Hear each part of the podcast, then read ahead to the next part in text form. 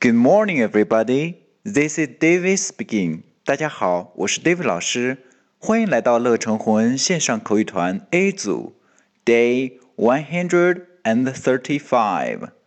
Here we go. 小萌碰到了一道非常难的数学题，他决定请教一下老师，来看看他是怎么说的吧。May I ask you a question? Sure. Go ahead. 小萌问的是：“May I ask you a question？” 我可以请教一个问题吗？